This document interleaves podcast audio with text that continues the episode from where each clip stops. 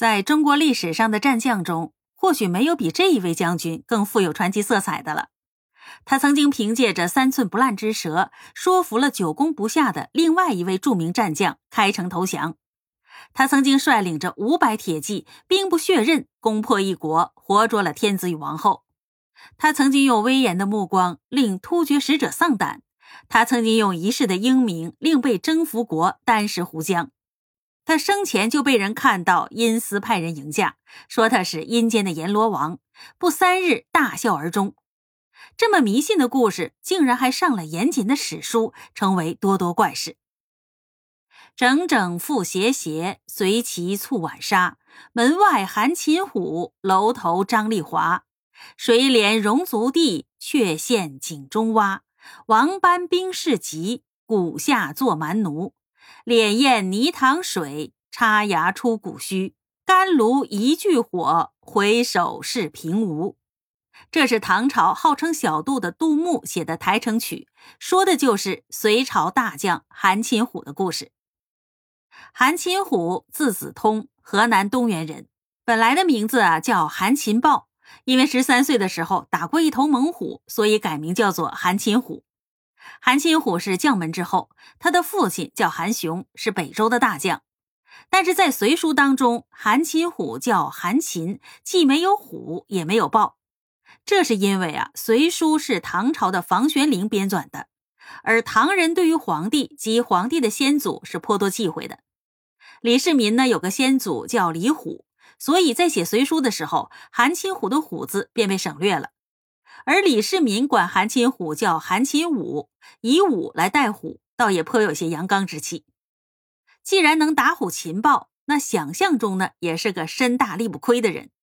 史载其容貌魁岸，有雄杰之表，长着一副英雄豪杰的模样。不止长得好，韩擒虎呢也好学，性好书，经史百家皆略知大旨，少慷慨，以胆略见称。从史书对他的记载来看，韩擒虎呢是个全才，既长得魁梧高大，又仗义疏财，既武艺高强，又胆大心细，而且精通谋略，有一副好口才。这么优秀的人才，还是个官二代，其前途可想而知了。北周的太祖宇文泰因为韩擒虎的优秀，让儿子们主动的跟他交往，并且重用他。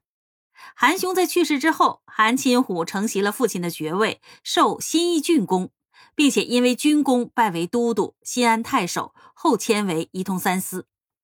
这韩擒虎办的最牛的一件事儿，是动用了三寸不烂之舌，说服独孤永业投降。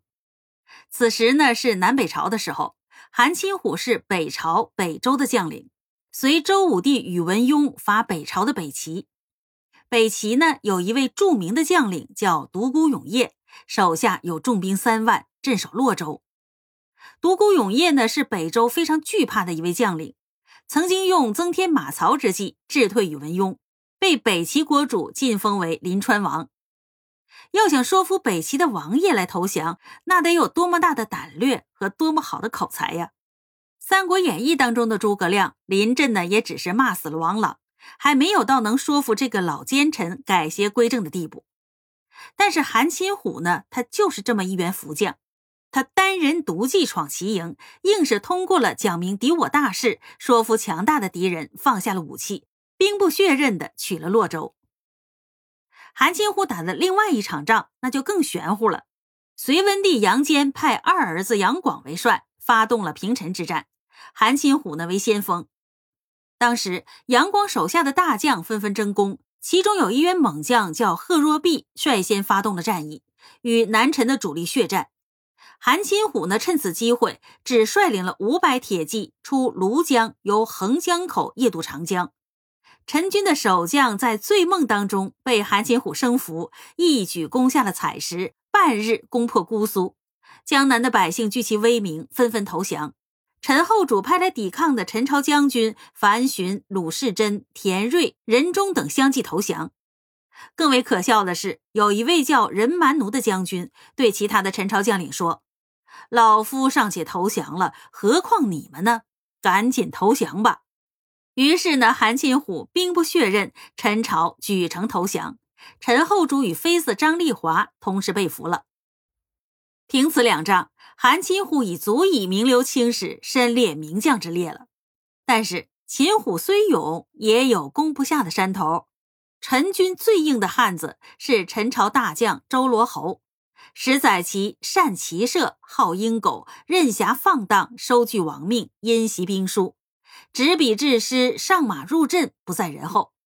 周罗侯与随军相持数月，没有哪位大将可以啃下这块硬骨头。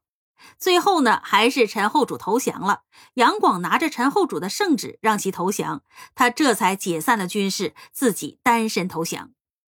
韩擒虎讥讽周罗侯说：“让你早投降，你不肯。现在没有那些早投降的职位高，你后悔吗？不脸红吗？”周罗侯回答说：“以前我在江南的时候，早就听说您是一位贞洁之士。今天听您这么一说呀，真不应该是忠臣该说的话呀。”韩擒虎先是北周，后是大隋，反被一降者侮辱，被说到了痛处。这武艺上敌不过周罗侯，口才上也敌不过，惭愧之至啊！韩擒虎是常胜将军，在朝堂上与周罗侯一辩，这可能啊是他唯一的败绩。大唐朝的军神叫李靖，李靖的武艺兵法从哪儿来的呢？许多呢就传自韩擒虎，因为呀，李靖与韩擒虎颇有渊源，他是韩擒虎的外甥。而且呢，韩擒虎这位亲娘舅非常的看重这个外甥，着意培养他。韩擒虎的培养方法呀，非常的特别。他把自己当成了靶子，让李靖练习射箭枪法，让李靖射自己，或者是用枪挑到自己头上的铜钱，稍有不慎呢，便会要了舅舅的老命。在韩擒虎的压力之下，李靖进步神速，不管是武艺还是兵法，都远远的超过了韩擒虎。韩擒虎对于外甥青出于蓝而胜于蓝呢，感到非常的高兴。李靖呢，也是当仁不让。韩擒虎曾经说过：“当前可以与之谈论孙吴兵法的，也只有我的外甥李靖了。”在韩擒虎身上还有许多的奇闻异事。他在伐陈地之前，民间呢曾经流传过一首儿歌：“黄斑青葱马，发自寿阳寺。来时冬气末，去日春风始。”他的名字当中呢有虎字，虎呢就是黄斑，他骑的呢还是青葱马，他也是从寿阳起名的，而且呢他就是从冬天十一月发兵，第二年春天的一月份胜利归来的。果然呢，像歌声一样，冥冥之中似有天定。更为离谱的是，他在临终之前，有一位重病的人跑到了他家，说要求见大王。家人就问呢，说求见什么大王啊？